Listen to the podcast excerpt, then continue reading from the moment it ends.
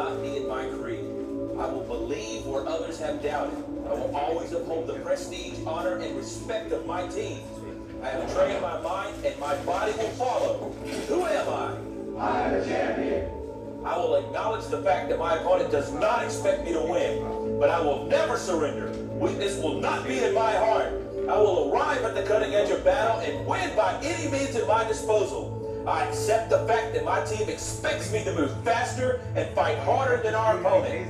Never shall I fail my teammates. I will always keep myself mentally alert, physically strong, and morally straight. And I will shoulder more than my share of the task, whatever it may be, 100%. Who am I? I'm a champion. Gallantly will I show the world that I am a specially selected and well-trained warrior. My heart and my soul will be the fuel to carry my body when my limbs are too weary. I will never falter. I will never lose focus. As long as there is hope in my mind and my heart still beats, I will never give in to the evil that is weakness, and I will fight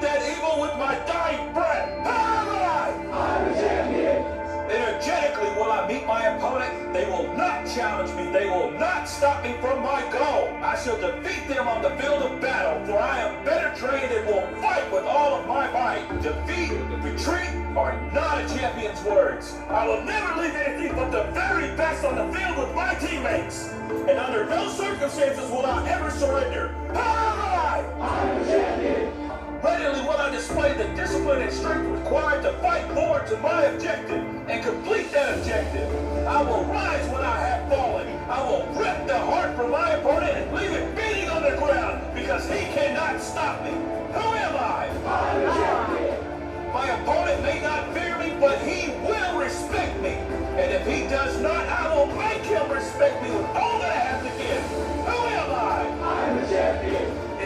Time, not tomorrow, not next week, but right now. None will say I'm not giving all I have to give, and none will take my glory. Who am I? I'm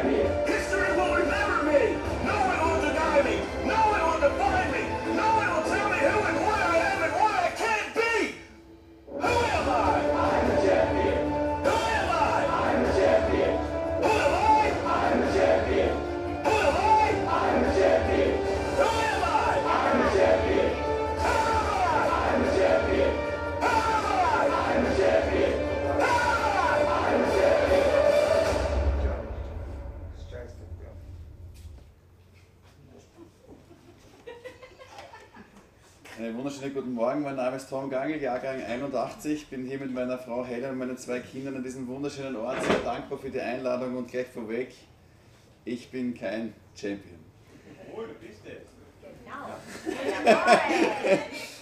Trotz alledem, mich fasziniert Football schon seit mehreren Jahren. Vielleicht auch deswegen, weil es nebst Sumo-Ringen die einzige mir bekannte Sportart ist, wo Gewichtszunahme nicht zwingend ein Nachteil ist. Ja? Und äh, das kommt so mit dem Alter äh, mit sich. Ähm, ich bin aber äh, unheimlich fasziniert von, von dieser Taktik und von, dem, von, dem hochkomplexen, von der hochkomplexen Art und Weise, wie das gespielt wird. Jeder auf dem Feld und auch abseits des Feldes hat eine ganz spezifische Aufgabe. Und das Lösen dieser Aufgabe trägt fundamental dazu bei, ob das Spiel der Mannschaft gelingt. Eine Saison dauert gerade mal vier Monate. Sprich, die haben vier Monate Arbeit und den Rest glaubt man, haben sie frei. Das stimmt nicht. Acht restliche Monate werden dafür hergenommen, dass genau diese spezifischen Skills, diese Fähigkeiten trainiert werden. Und zwar ziemlich hart trainiert werden, mit hohem körperlichen Einsatz trainiert werden. Wird auch unheimlich viel Geld in die Hand genommen. Und es wird peinlich darauf geachtet, dass die Stärken noch stärker werden der einzelnen Spieler und dass die Schwächen von den Stärken von anderen ausgeglichen werden. Und jeder dient mit seinem Talent, mit seiner Berufung, mit seiner Begabung, mit seiner Bestimmung, you name it, dem anderen. Ich möchte das ganz kurz mal darstellen. Der Linebacker, das sind die großen Fetten. Ja? Die stehen da an einer Linie und die müssen den Quarterback, der ist meistens nicht ganz so dick, ja, der muss sich auch ein bisschen bewegen können, die müssen den schützen. Weil nur wenn der geschützt wird von diesen Linebackern, dann kann der den Ball auch aufnehmen und entsprechend entweder einem Running Back, der läuft, mitgeben oder zu einem Receiver, also einem Fänger, passen. Weil erst wenn der Receiver den Ball bekommt oder der Running Back den Ball bekommt, dann kann er laufen und einen Punkt machen. Ein Linebacker macht also so gut wie nie Punkte. Ganz, ganz selten, dass der mal einen Touchdown macht. Ganz, ganz selten. Die sind eigentlich nur da zu blocken. Wenn der Linebacker sagt, hey, ich möchte auch mal einen Punkt machen, mir ist es furz egal, ob der da hinten gesackt wird oder nicht, dann wird das Spiel nicht funktionieren. Warum? Die anderen machen eine Pass-Rash, heißt das, die hauen sich da voll rein, sacken den Quarterback, der kommt nicht zum Wurf oder zur Ballabgabe. Ein Receiver kann nie etwas fangen oder ein Running Back kann nie laufen und es wird kein Punkt passieren. Ganz im Gegenteil, sie werden Punkte kassieren. Alle brauchen einander. Da hat Neid keinen Platz. Da hat jeder seine Aufgabe. Sozialer Vergleich, wie wir es jetzt schon ein paar Mal gehört haben, hat hier keinen Platz. Unterschiedliche Bestimmung, unterschiedliche Begabung für ein gedeihliches Miteinander. Diese Wahrheit ist unheimlich gut und auf das geistliche Miteinander in der Gemeinde, in der Kirche anwendbar. Schlagen wir auf 1. Petrus 4, 10 und 11. Wenn du keine Bibel dabei hast, keine, keine Sorge, du kannst da mitlesen. Petrus schreibt im 1. Petrusbrief folgendes: Jeder soll dem anderen mit der Begabung dienen, die ihm Gott gegeben hat. Wenn ihr die vielen Gaben Gottes in dieser Weise gebraucht, verwaltet ihr sie richtig. Bist du dazu berufen, Gottes Wort auszulegen, dann soll Gott durch dich sprechen. Hat jemand in der Gemeinde die Aufgabe übernommen, andere zu helfen, dann arbeite in der Kraft, die Gott ihm gibt. So preisen wir Gott durch Jesus Christus mit allem, was wir sind und haben. So preisen wir Gott durch Jesus Christus mit allem, was wir sind und haben.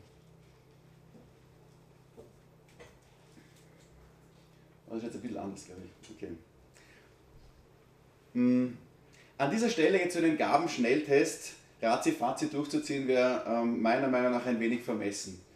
Ähm, doch möchte ich gerne nochmals auf die Worte, die ich äh, gestern schon verloren habe, über geistliche Tiefenstruktur, also an, an der Linie bleiben, der Linie nachjagen, ähm, möchte ich da ein paar Worte verlieren. Paulus haben wir festgestellt, war so ein prädestinierter Forscher von heiligen Schriften. Das wollte er immer schon machen. Er wurde nicht Künstler, er wurde nicht Politiker, wurde auch kein Rockstar, sondern letztendlich Gesetzeslehrer, ein Eiferer nach dem Wort Gottes, wie er gesagt hat. Mose wollte schon vor der Begegnung mit Gott beim brennenden Dornbusch dem Volk helfen, das Sklaverei in Ägypten. Das war irgendwie in ihm drinnen verankert. Das war irgendwie in seiner tiefen Struktur drinnen. Er wollte als Richter und Befreier seinem Volk zur Seite stehen. Er wollte immer schon anführen. Und ich habe gestern ja auch ähm, gesagt, dass ich immer schon Anführer sein wollte. Klassensprecher, Bandenführer, ähm, Schulsprecher, Bundespräsident. Ähm, und dass ich mich jetzt mit Paulus und Mose in einer äh, Reihe da nenne, das zeugt von der Baustelle, an der ich immer noch arbeiten muss, nämlich Demut. Ja? Ähm, anyways, äh, Chip Kirk und Trev Gregory haben vier Grundtypen bezüglich Tiefenstruktur mal festgelegt. Und diese vier Typen würdest du so als Wording jetzt nicht in der Bibel finden, aber gib mir einfach mal die Chance, dass wir gemeinsam diese vier Typen entfalten und äh, mal schauen, was das mit uns, mit unserer Begabung, mit unserer Bestimmung zu tun hat. Ich möchte euch einladen, das Alte Testament aufzuschlagen, Josua Kapitel 1, die Verse 2 bis 4. Vielen wahrscheinlich bekannt. Das Volk 40 Jahre in Ägypten, ausgezogen aus Ägypten, durchs Rote Meer gezogen, versorgt worden, aber trotz alledem unzufrieden, weil sie stehen jetzt vor dem Land Kanaan, nur da ist schon wer. Und Mose, der große Führer, ist auch schon gestorben, jetzt ist Josua dran. Und da steht im Kapitel 1, Vers 2 bis 4, mein Knecht Mose ist gestorben, so mach dich nun auf und zieh über den Jordan, du und dies ganze Volk in das Land, das ich ihnen, den Israeliten, gebe. Jede Stätte, auf die eure Fußsohlen treten werden, habe ich euch gegeben, wie ich Mose zugesagt habe. von der Wüste bis zum Libanon und vom großen Strom Euphrat bis an das große Meer gegen Sonnenuntergang. Das ganze Land der Hethiter soll euer Gebiet sein. Das sagt Gott persönlich zu Josua. Er soll also die ganze Meute von Ex-Sklaven, die 40 Jahre lang durch die Wüste gewandert sind, ähm, jetzt in ein neues Land führen. Josua selber ist ein Anführer mit relativ wenig Kampferfahrung. Vielleicht hat er die goldene Wandernadel für Wüstenwanderung bekommen, aber ansonsten hat er relativ wenig Leadership Skills bis jetzt beweisen müssen. Es sind Frauen und Kinder dabei. Das ist nicht nur eine Eliteeinheit von, von äh, Soldaten, die er da anführt, sondern es ist ein richtiges Volk mit allem drum und dran.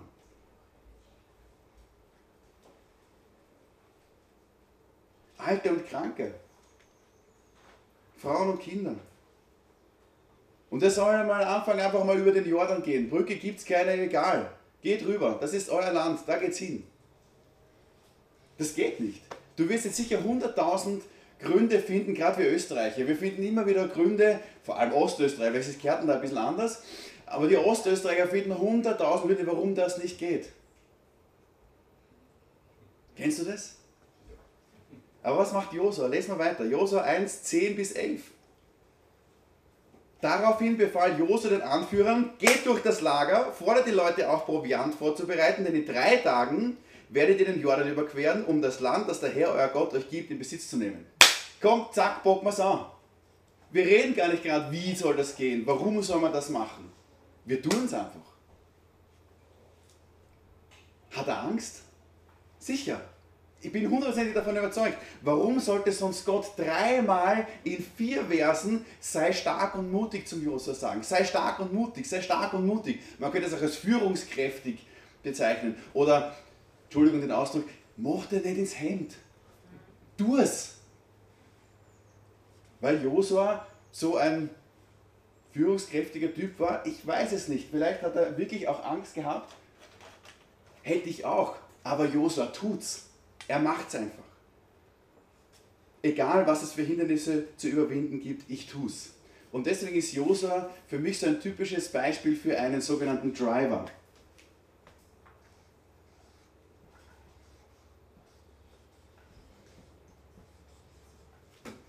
Driver sind Typen, gibt es auch Frauen. Ja, ich muss es auch ganz bewusst sagen, das ist nicht nur eine reine Männerdomäne, ganz im Gegenteil. Ja, die einfach sagen, ich tue es. Er weiß, was er will. Er will schnelle Ergebnisse haben. Wir haben drei Tage Zeit, Leute, bockt euch zusammen. Ja? Zelte abbauen, Wagen packen, Mami einpacken, Oma einpacken, Tante auf den Wagen, los geht's. Er ist ziel- und aufgabenorientiert und wettbewerbsorientiert. So, wir machen die jetzt fertig. Das ist das, was Gott uns aufgetragen hat. Hedita, bockt euch zusammen, wir sind unterwegs. Er liebt es, das Kommando zu übernehmen. Er möchte direkte Antworten. Herausforderungen bringen ihn zur vollen Entfaltung bevorzugt viele und verschiedene Aufgaben. Aber was muss er lernen? Andere annehmen. Wenig gefühllos und ungeduldig sein. Die Grenzen von sich und anderen und eine Situationen zu akzeptieren. Über Risiken nachdenken, Warnungen wahrnehmen und dem Detail etwas mehr Aufmerksamkeit widmen. Trotz alledem, wenn du einen Driver in deiner Gemeinde, in deiner Small Group, in deinem Team hast, dann bist du gesegnet. Der Driver. Schlagen wir auf, wir bleiben im Alten Testament, 2. Samuel Kapitel 6, die Verse 1 bis 5. Im Kapitel 5, äh, gegen Ende vom Kapitel 5 hat der König David wieder mal die Philister besiegt. Das ist gar nicht so einfach, wir nehmen das so, so easy cheesy, aber die waren relativ gut in der Kriegskunst und die hatten auch gute Waffenschmiede. Ähm, von daher waren die eigentlich, das war immer so dieses, ich sag's mal salopp flapsig, das Derby. Ja? Wer hat die Oberhand? Die Philister waren ein sehr, sehr herausfordernder Gegner. Und die haben die wieder mal geschlagen und was macht er? David, ist eine tolle Leistung als Anführer und er macht mal eine fette Party. Das heißt, 2. Samuel Kapitel 6, 1 bis 5. Darauf rief David erneut alle besonders bewährten Männer Israels zusammen. Es waren ca. 30.000 Mann. Er führte sie nach Bala im Gebiet von Juda. Sie sollten die Lade Gottes holen, die den Namen des Herrn des Allmächtigen trägt, der über den Cherubim thront. Äh, thront. Sie stellten die Lade auf einen neuen Wagen, nachdem sie sie aus dem Haus Abinadabs geholt haben, das auf einer Anhöhe stand. Usa und Achjo, die Söhne Abinadabs, lenkten den Wagen, auf dem sich die Lade Gottes befand. Achjo ging vor ihr her. David und das ganze Volk Israel tanzten begeistert vor dem Herrn. Sie sangen und spielten auf Zittern, Hafen, Tambourinen, Rasseln und Zimbeln, Beatbox, E-Gitarre, Schlagzeug, Wurscht. Da ist mal richtig rundgegangen. Und viele wissen, was dann weiter passiert. Die Rinder stolpern. Ein Junge namens Osia will nicht, dass die Bundeslade, das Allerheiligste, in den Dreck fliegt. Er greift hin und was macht Gott? Bäm! Der muss sterben, weil es greift niemand diese Bundeslade an, außer wenn Gott es einem Leviten gestattet. Und dann ist David natürlich sauer auf Gott. Er wird emotional. Er bekommt es auch mit der Angst zu tun. Er lagert die Lade mal ganz woanders für drei Monate. Aber dann bemerkt er, hey, dem Typ, dem das Haus gehört, wo die Bundeslade steht, der wird voll gesegnet. Also irgendwie dürfte Gott gar nicht mehr so sauer auf ihn sein. Also nimmt er wieder eine fette Party-Kombo in Schlepptau und quasi nackt, also nur mit einem Priesterschutz begleitet, zieht er dann nach Jerusalem ein und tanzt wieder vor dem Herrn. Da steht, wenn es weiter, genau. So brachte David und alle Israeliten die Lade des Herrn unter großem Jubel und dem Schall der Hörner nach Jerusalem. David ist für mich ein klassischer Fall von einem sogenannten Motivator oder Motivator.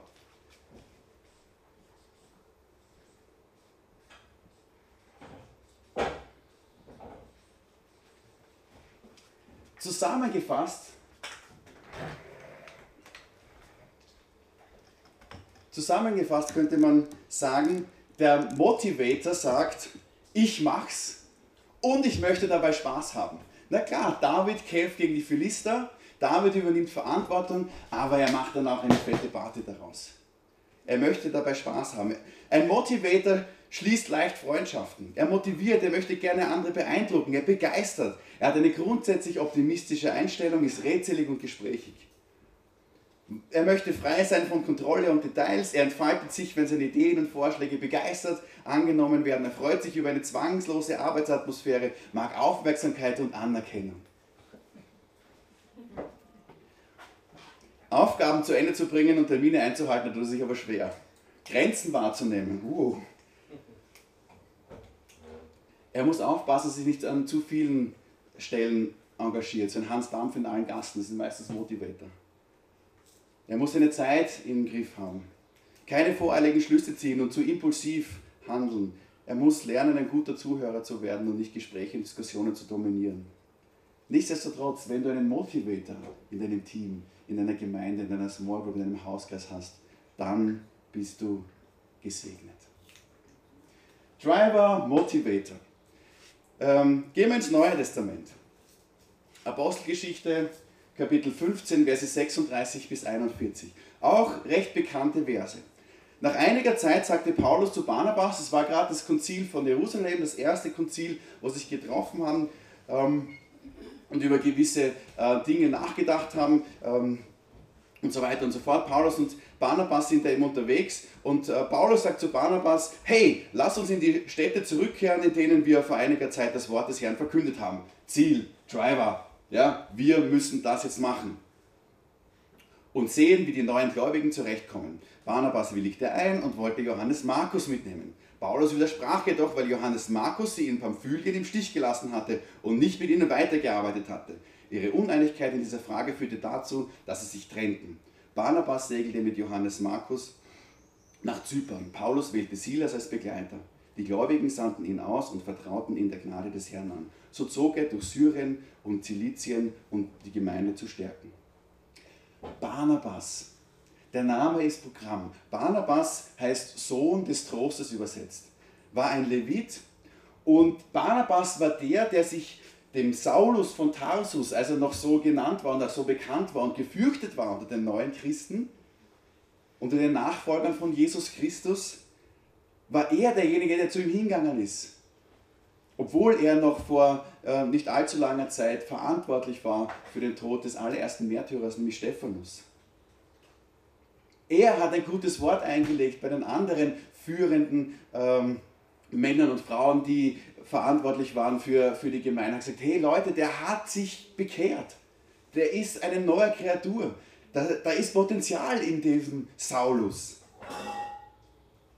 Barnabas wird ganz selten allein genannt. Am Anfang heißt Barnabas und Paulus. Später irgendwann einmal heißt dann Barnabas, Saulus und Barnabas, also Paulus und Barnabas. Er wird meistens mit anderen Missionaren, anderen ähm, Menschen genannt. Er war selten allein unterwegs, ganz offensichtlich.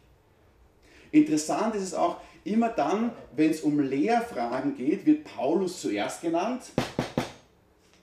Aber wenn es um seelsorgerliche Dinge geht, dann heißt es Barnabas und Paulus oder Barnabas und Saulus. Und Barnabas ist deswegen für mich ein gutes Beispiel für einen sogenannten Harmonizer.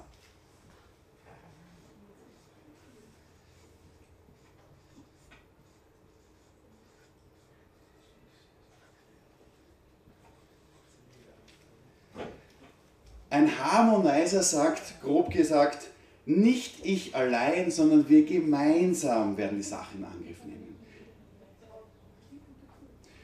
Was fällt euch aber auf, wenn ihr diese Stelle seht und lest? Jeder Charakter hat auch einen Challenger.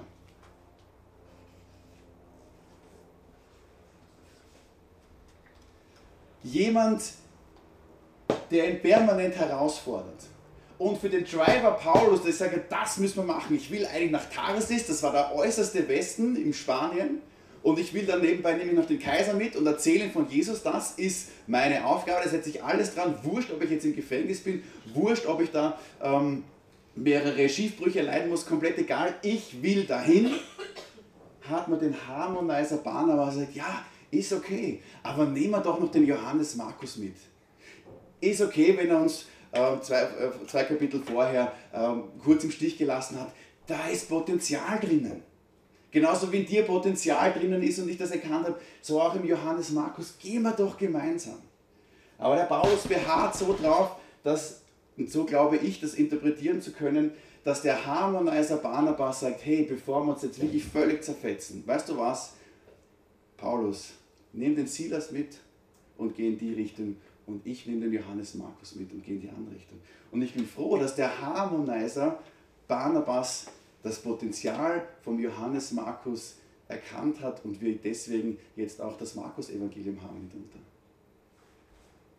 Und ich glaube auch, dass der Driver Paulus einiges daraus lernen hat dürfen. Ansonsten hätte er nicht so eine Liebe zu dem Timotheus aufgebaut, der selber nicht so der Driver-Typ war, sondern eher so, ja, trinke ein bisschen Wein für deinen Magen und es ist so, ist eher so ein bisschen kränklich vielleicht. Aber das ist eine Challenge. Driver und Harmonizer. Das ist eine würzige Mischung.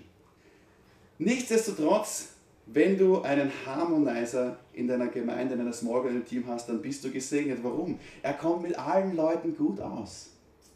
Das sind die sogenannten Tortenmenschen, die haben immer viel zu essen dabei, der hat immer eine Kühltasche da. Das sind die, wenn du am Strand liegst, sagt, willst du Keks? Oder magst lieber einen Apfel? Eine Ananas hätte ich auch noch da. Oder magst Trauben? Oder gehen wir schwimmen? Er geht auseinander, setzt ihm erst den Weg, das mag er nicht. Er strebt nach Einigkeit in der Gruppe. Er kümmert sich auch um die schwächeren Persönlichkeiten.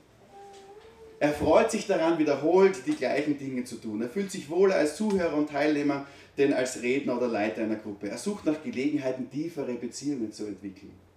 Er braucht Sicherheit und er braucht Bestätigung. Was muss er lernen? Ja, die Welt verändert sich und so verändern sich auch die Dinge und dass das einfach so ist, das muss man zur Kenntnis nehmen. Kann nicht immer, es kann nicht immer alles gleich bleiben. Neue und andere Dinge zu tun, das liegt ihm nicht so. Einmal wirklich bestimmter zu sein, sagen, okay, das tue ich jetzt. Groll loszulassen, die Vergangenheit ruhen zu lassen, entschlussfreudiger zu werden. Ja, gehen wir Bodenheit oder gehen wir wandern? Oder willst du lieber fernschauen oder Computer spielen? Hm. Nichtsdestotrotz, wenn du einen Harmonizer in deinem Team hast, dann bist du gesegnet. Gehen wir wieder zurück ins Alte Testament. Ein äh, nicht ganz so bekannter Prophet wird, äh, schreibt ein eigenes Buch, nämlich Esra. Und Esra stellt sich vor in äh, dem Buch Esra Kapitel 1, Vers 1 folgendermaßen. Im ersten Jahr, als Kyros König von Persien war, erfüllte sich das Wort des Herrn, dass er durch, Entschuldigung, Jeremia gesprochen hatte. Er entflammte den Geist des Kyros, sodass dieser die folgende Erklärung abfassen und im ganzen Reich verkünden ließ. Ich überspringe das jetzt kurz. Es geht einfach darum, dass der Perserkönig Kyros den Juden zum ersten Mal gestattet, aus dem Exil aus Babylon zurückzukehren nach Jerusalem. Und wie das genau vonstatten gehen soll und was sie alles mitnehmen sollen, das wird von Esra ganz genau dokumentiert. Alle Namen, alle Gegenstände werden gezählt und notiert. Esra 8, äh 1, 8 bis 11. Und Kyros, der König von Persien, ließ ihn die Obhut von Mithredat, dem Schatzmeister von Persien, bringen. Der zählte sie Sheshbazzar, dem König von Juda, vor. Und dies war ihre Zahl. 30 goldene Schalen, 1000 silberne Schalen, 29 goldene Gefäße, 30 goldene Becher, 410 silberne Becher minderer Qualität und 1000 andere Gerätschaften. Alle Geräte aus Gold und aus Silber zusammen waren 5400. Sheshbazzar führte alles mit sich, dass er mit den Verbanden von Babel nach Jerusalem hinaufzog. Eines ist ganz klar, meine lieben Freunde, Esra ist ein ja, Erfinder von Excel. Er ist ein. Genau, irgendwo habe ich schon gehört. Hat einer schon vorgearbeitet. Er ist ein Detailer. Ja? Ein Perfektionist. Unter der Lupe gesagt, Fragen, die ihn beschäftigen, heißt, wohin gehen? Warum gehen wir? Wann sollen wir gehen? Wer geht mit? Wie sollen wir gehen? Was passiert, wenn wir nicht gehen, nicht gehen können oder nicht ankommen? Bis ich nicht einige Antworten gefunden habe, kann ich nicht gehen. Er ist ein Perfektionist, gründlich, genau, ordentlich, analytisch und eher vorsichtig. Er versucht keine Fehler zu machen, diese würde er nämlich sofort auf sich beziehen. Tendiert dazu, den persönlichen Leistungen und anderen Menschen gegenüber kritisch zu sein, ist aber selber eher empfindlich gegenüber Kritik. Er konzentriert sich gerne und zwar ohne Unterbrechung auf Details. Möchte Zeit, um Dinge richtig zu tun. Nicht nur irgendwie tun, sondern er will sie richtig tun. Entfaltet sich, wenn ihm Leute Bestätigung und Unterstützung zusichern. Und wenn Leute um ihn herum sind, ist er sorgfältiger, stiller und er beobachtet mehr.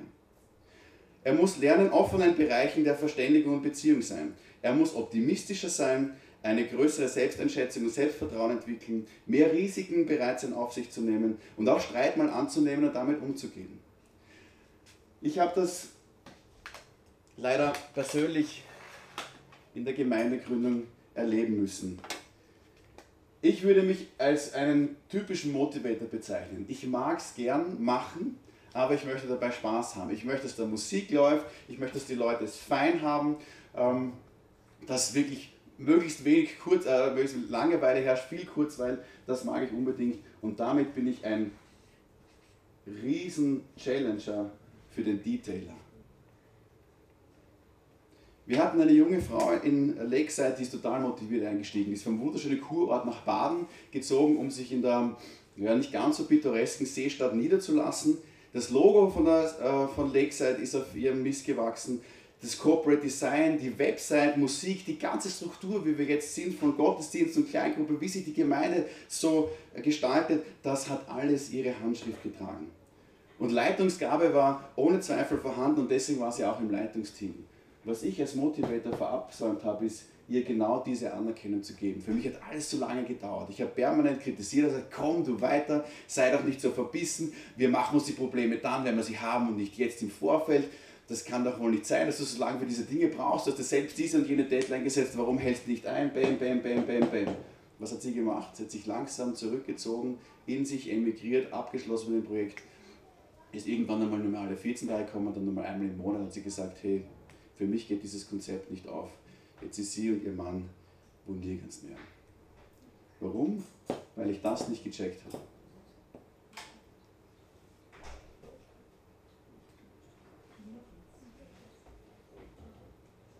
Deswegen ist es mir umso mehr ein Anliegen, dass wir uns damit auseinandersetzen, wenn es darum geht, unsere Bestimmung zu definieren, neu zu finden, neu herauszufeilen. Weil wenn du einen Detailer in deiner Gemeinde, in deiner Small Group, in deinem Team hast, dann bist du gesegnet. Es ist nicht lästig, sondern du bist gesegnet. Ich habe das leider zu spät gecheckt. Bevor ich in die Kleingruppen entlasse und davor noch bete, möchte ich euch fünf Aufgaben, Fragen mitgeben. Ihr werdet euch, wie gesagt, wieder in, in neuen Kleingruppen einteilen und werdet von mir so einen kurzen Test bekommen. Ihr könnt euch dann hinten dann die Zettel nehmen. Es sind insgesamt drei Zettel. Das heißt, auf dem ersten ist einfach der Test drauf, wo du ähm, einfach recht schnell, nicht viel nachdenken, eher intuitiv, impulsiv, ähm, hast du jedes Mal ähm, A, B, C oder D. Was bist du eher? Das kriegst du ein.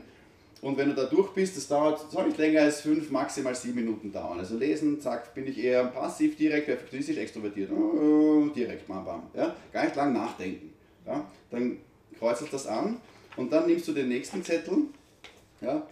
Ähm, zwei, da hast du dann die Lösungen. Also wenn du da mehr B bist, direkt bist du mehr ein Driver. Ja? Wenn du sagst, du bist eher extrovertiert, Motivator.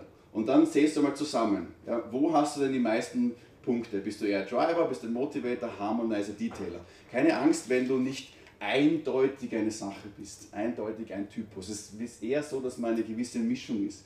Aber es kann schon eher sein, bist du mehr tendenziell ein Harmonizer, bist du tendenziell ein Motivator oder sagst du, na eigentlich ist sehr viel Detailer oder bist du so eine Mischung Driver Mode, egal, macht euch da jetzt keine großartigen Sorgen, sondern füllt das einfach mal aus, dann habe ich euch nochmal die Stärken, Schwächen und die Chancen von den einzelnen äh, tiefen strukturellen Typen aufgeschrieben und dann tauscht euch mal aus. Ja? Ist mein Ergebnis eher klar oder bin ich in eine Mischform? Ja? Hat mich das Ergebnis überrascht oder eher bestätigt? Und wie kann ich diese Tiefenstruktur, ähm, wie kann diese Tiefenstruktur meine Bestimmung, meine Berufung beeinflussen oder hat es bereits beeinflusst? Und dann Bezug nehmend auf das Beispiel von Football, wir brauchen einander. Ein Driver allein, das ist nicht gut. Der geht über Leichen. Er braucht einen Harmonizer, der diese Leichen wieder zusammenfliegt. Ganz wichtig. Ein Motivator verzettelt sich permanent. Es braucht einen Detailer, der ihm sagt, du, auf dieser Liste steht das und das und das und das. Hast du das noch im Blick? Ja, du kannst dir nicht zusagen, weil da ist davor das und danach das, das geht sich nicht aus. Ist natürlich eine Challenge, aber es ist wichtig, dass es den gibt. Wo kann ich Ergänzung in meiner Gemeinde finden, beziehungsweise mit meinem Charakter, beziehungsweise meiner Berufung noch mehr mich in meine Gemeinde einbringen? Und da möchte ich, dass ihr zum Schluss euch segnet und betet und dankbar seid, dass es Driver, Motivator, Harmonizer und Detailer gibt. Oder du kannst auch andere Namen finden. Ja, das ist nicht in Stein gemeißelt. Wie gesagt, das ist jetzt kein biblisches Prinzip, sondern es hat mir geholfen, meine Bestimmung zu finden und mein Team besser einschätzen zu können, die Reaktionen meines Teams besser interpretieren zu können. Und es hat mir vor allem gezeigt, ich allein kann es nicht, sondern wir sind geschaffen mit unseren unterschiedlichen Begabungen, unseren unterschiedlichen Tiefenstrukturen, um uns gegenseitig zu helfen, unsere Bestimmung zu leben, ein Leben in Fülle zu leben und eben auch Krisen zu meistern, weil ich mich da etwas mehr auskenne. Bei der Helen gibt es dann äh, wieder die berühmten Zettel. Ihr schaut dann, welche Nummer ihr seid und ähm, findet euch dann wieder. Ja, da muss man ein bisschen miteinander reden. Und äh, dann habt ihr wieder Zeit bis 12. Das ist jetzt eben etwas länger. Ähm, ich werde nicht ganz so lang beten. Also habt ihr gute ähm, ja, 40 Minuten Zeit, weil ich glaube dazwischen noch, äh, darf ich nochmal darauf hinweisen, auf äh, wenn jemand sagt, hey, ich bin ein Driver und ich möchte gerne von hier äh, rüber nach, äh, wie heißt auf der anderen Seite vom Ufer schwimmen oder einmal von Felden nach Klagenfurt, völlig wurscht, ich mache es einfach. Ja. Oder ob Harmonizer da sind und sagen, hey komm, lasst uns Kuchen backen für die anderen, ja, heute ist der letzte Abend, Hüttengaudi oder was auch immer, dann bringt es das einfach auch noch dahin vor. Ich äh, möchte jetzt noch, dass wir gemeinsam beten. Können die Gruppen sich wiederfinden? Kannst du da nochmal Anregungen geben? Ja, also einfach einer sagt eins und der nächste sagt zwei, der sagt fünf und dann ist ein bisschen so Stimmung da und du findest die Gruppe schon. Ja? Okay. Herr Jesus, wir danken dir einfach von ganzem Herzen, dass du uns geschaffen hast, so wie wir sind, aber wir müssen nicht so bleiben. Wir dürfen uns gegenseitig herausfordern, ermutigen, ermahnen, trösten. Das ist das Parakaleo, das ist ein Wort.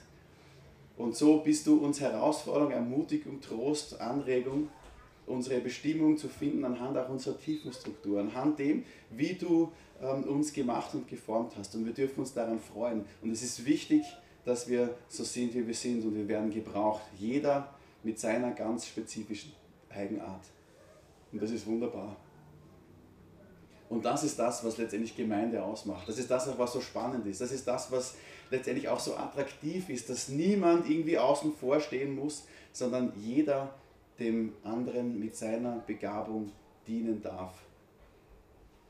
Weil es dich verherrlicht und unser Leben in Fülle ermöglicht. Und ich möchte jetzt einfach auch bitten für die Zeit in den Gruppen, möchte ich bitten für diese, diesen kurzen Test auch, dass das wirklich jedem zu einem Segen wird und ähm, ja, man wirklich noch mehr über sich und andere erfahren darf und dass daher auch wieder weiter Meilensteine gelegt werden für das, was du uns vorbereitet hast, dass wir noch mehr das erkennen, was du bereit, ähm, bereits für uns ähm, geplant hast. Herr Jesus, danke einfach für diese Zeit jetzt, danke für diesen herrlichen Tag, danke auch, dass es nicht so mega heiß ist, sondern einfach wirklich absolut perfekter Sonntagvormittag. Danke, dass du so auf uns schaust. Amen. Okay, also hinten Helen, kannst du kurz auf. Also ihr holt euch einen Zettel, dann holt euch drei Zettel,